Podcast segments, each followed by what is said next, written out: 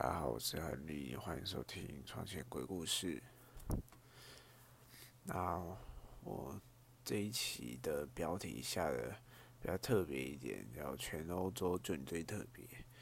是想要讨论捷克这个国家。这个国家我觉得蛮神奇的，也其实在我心里我也好奇很久，为什么捷克这个国家，它到底跟台湾之间有什么样的渊源？为什么他妈全欧洲就你最特别，敢这么高调的来挺台湾？那在进入这个主题之前，我想要先讲一下，说我的原本节目设定的方向，想说讨论对于这些国际上大事的各种看法，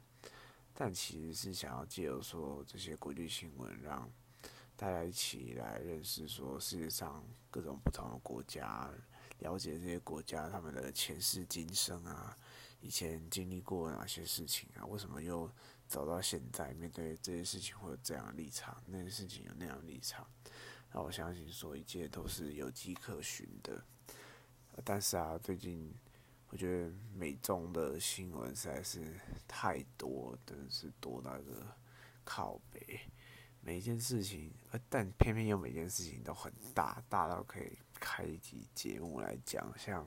之前的川普要进 TikTok，微软收购，让微软收购，还有就是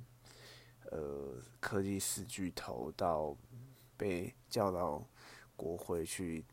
办听证会之类的这些，真的是都是一个很大题目。呃，但我真的就是不想要一直聚焦到在这些国家上面，这两个国家上面。它虽然说现在已经很明显形成说是美中与它的快乐伙伴这种局面，你谈到任何一个美国、中国以外的国家，很难不去谈到说这两国在当地所做的布局跟规划。但是我还是想要尽量从这些。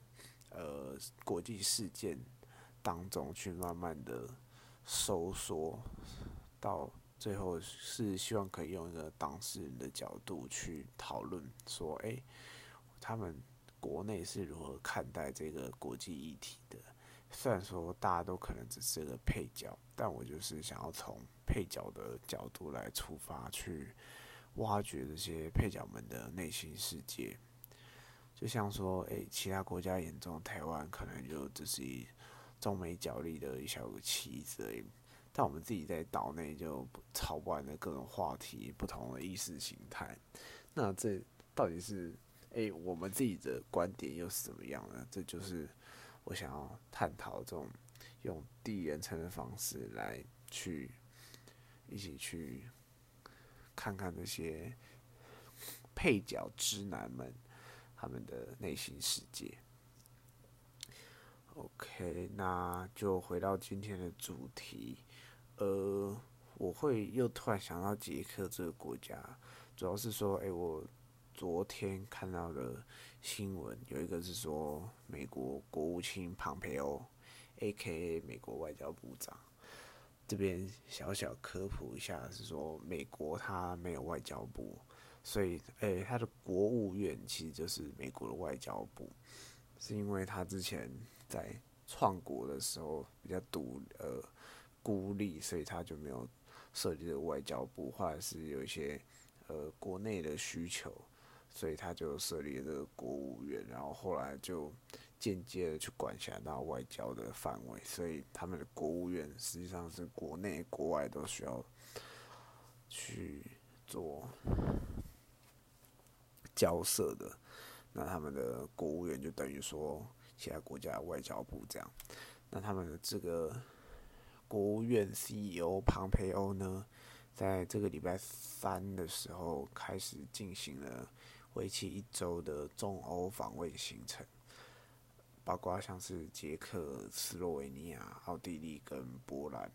那他的主要目的就是继续推动之前我们第二集有提到的。五 G 干净网络的计划，就是要压制华为五 G 设备的扩张嘛。那我目前是看到捷克、波兰、斯洛维尼亚都已经有签署。诶，捷克又帮台湾加了一分。然后呢，我又看到第二个新闻，就呃，之前有讲过，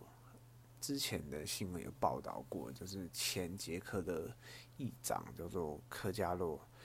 他原本是去年有提到说，哎，今年台湾总统大选过后要来拜访台湾，但因为他在一今年的一月二十号突然好像心脏病猝死，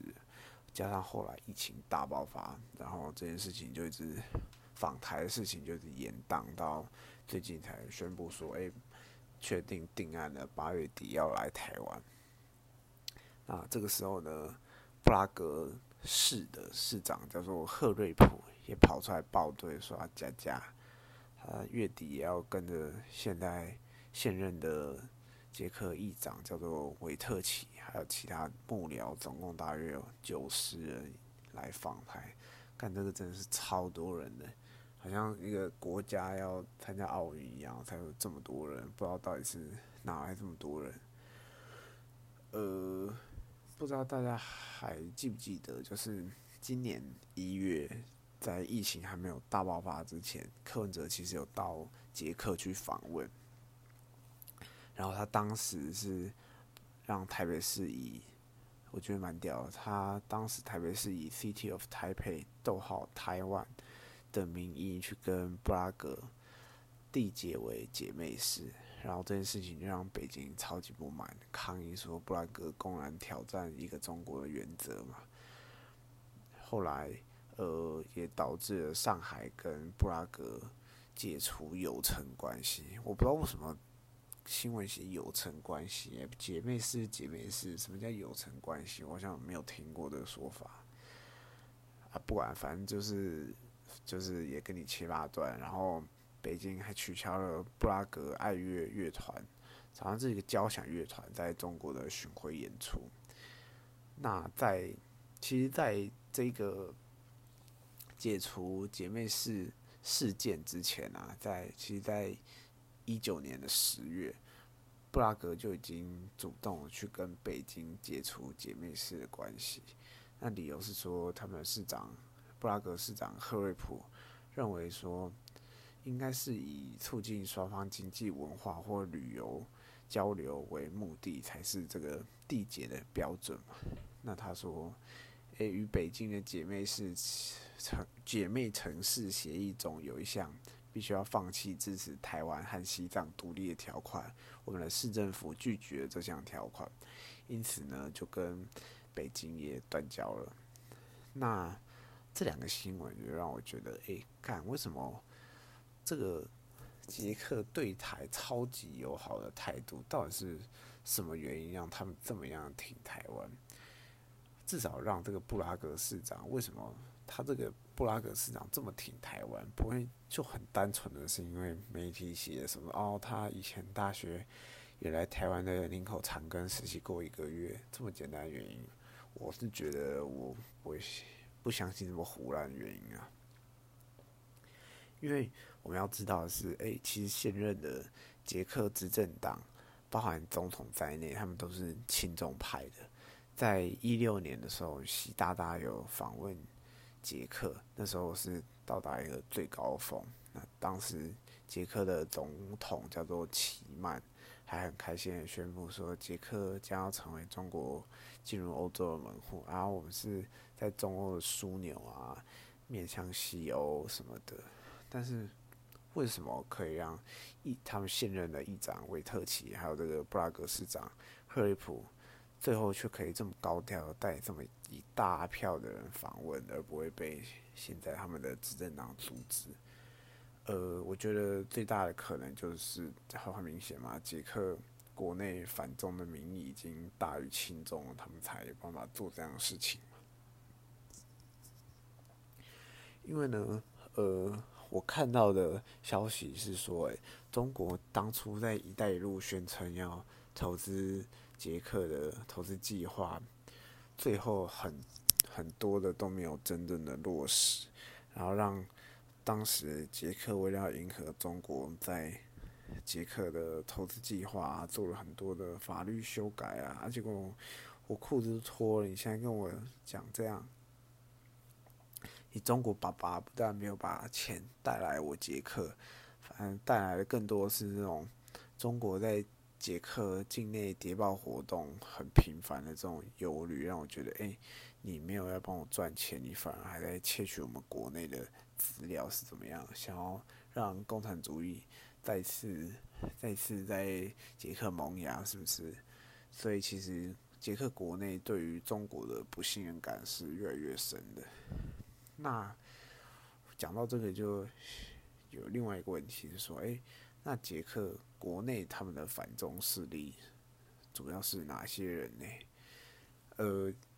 其实从青年到老年都在捷克都有反中势力的存在。那青年的部分主要就是要谈到他们现在这个市长赫瑞普所属他们叫做捷克海盗党的在国内的崛起。他这个海盗党的英文叫做 Pirate Parties International，听起来感觉很酷很屌，海盗干。那他们是一个怎么样的政党？这个海盗党它的起源其实是源自于瑞典，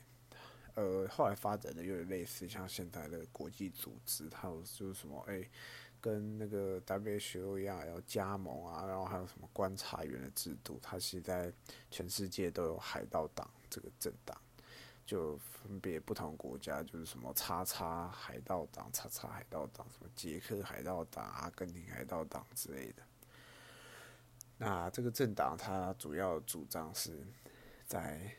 电子民主跟信息自由，特别关注的像是著作权啊，或者是专利之类的法律，提倡要加强网络隐私权之类的主张。后面也开始有会关心起那种。政府的廉政啊、市政透明度这些议题，而且在捷克，他们的捷克的海盗党也有自己一个类似维基解密的网站，记录这些政府腐败的证据啊，或者一些揭露政府机密文件的资料这样子。那根据我自己身边的经验呢，通常中老年人主要会关注议题还是土地。工作税制这些比较 old school 跟他们密切相关的问题嘛。那网络这种东西，除非真的阻碍到他的经济利益，才出来哭。像是什么 AI 取代呃人的工作啊之类这种，真的哎，他的利益有立即的受损，他才会去管什么网络到底怎么样。不然基本上他们不太了解网络到底在干嘛，就顶多哎查查资料啊，看看 YouTube。追追剧啊，能用就好。他也不是很懂，也不是很想懂。所以呢，我们可以从这里就可以知道说，哎、这些这个主要是在关注网络议题或者是社会正义，就可以看出说，这个海盗党它其实是一个比较年轻人取向偏左派的一个政党。虽然说，呃。捷克国内它是多党制，但是海盗党再怎么样也是捷克第三政党。不然像是他刚刚提到那个布拉格市长赫瑞普，还有他们党内有另外的市议员叫做克劳斯瓦，本来就常常替这些西藏维吾尔地区人权发声。他整个政党其实是蛮明显的有这种反中倾向的，而且我还有看到说，哎、原来布拉格他们市长不是靠人民直选的，不像台湾一样，他们是布拉格总共有六十五个市议员互相选出来的。那从这边我们就可以看得出，说，哎，至少在布拉格这个地方会选出这样一个市长，是不是也某种程度上代表说，他们其实社会上主要青壮年这个族群里面弥漫的都是这种反中的氛围。那再来第二个部分，其实老年人反中也是。蛮多的哦，然后讲到这个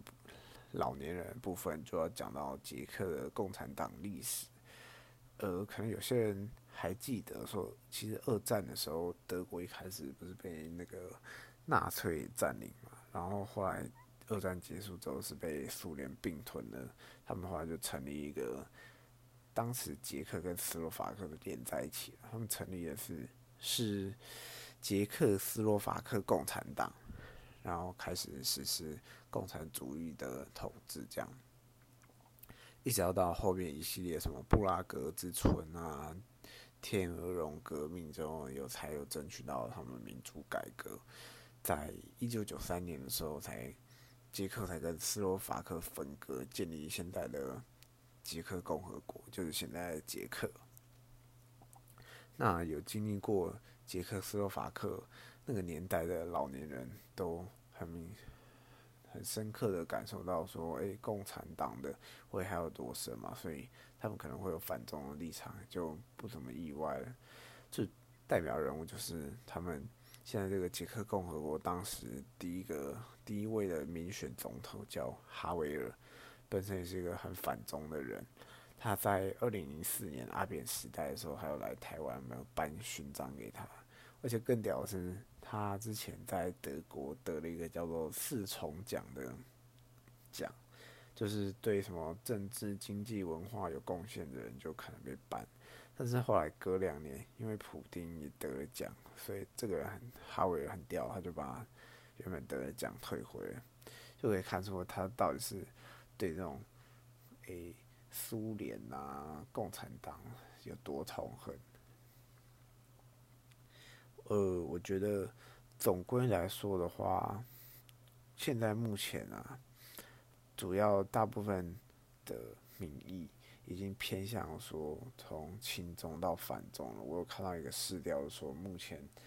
捷克国内对中国有好感的比例只剩下百分之二十七。那他们已经就是很明显的表示说，对民意这个民意已经开始对中国产生防备心嘛，才可以让赫瑞普可以很轻易的把风向就往台湾带。但我觉得这个最主要的还是跟美国吧，挺台湾只是一种反中亲美的象征而已。毕竟他这样子同时可以结交两个盟友，何乐而不为？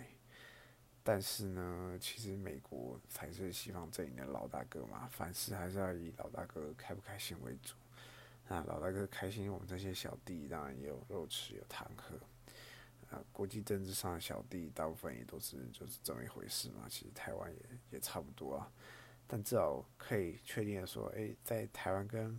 美国有什么 beef 之前，捷克都应该还会跟台美两方都继续好下去。所以，诶、只要台湾跟美国没有问题，我想目前看起来应该就是也不会失去杰克这个朋友，而且我觉得可能还蛮有机会继续有更密切的交流。感觉这样看起来的话，捷克算是一个真的是还蛮反中的一个国家。OK，那。今天的节目就到这边一样，有什么问题的话都可以在苹果 Apple Podcast 上面五星推爆，我就五星回报。然后没有的话，我也有 YouTube，我会把影片放在 YouTube 上面。如果不是用 Apple 手机的话，也可以在 YouTube 上面留言，然后。什么都可以随便留，大家都可以讨论。下一期节目要做什么，也可以讨论一下，大概是这样。好，拜拜。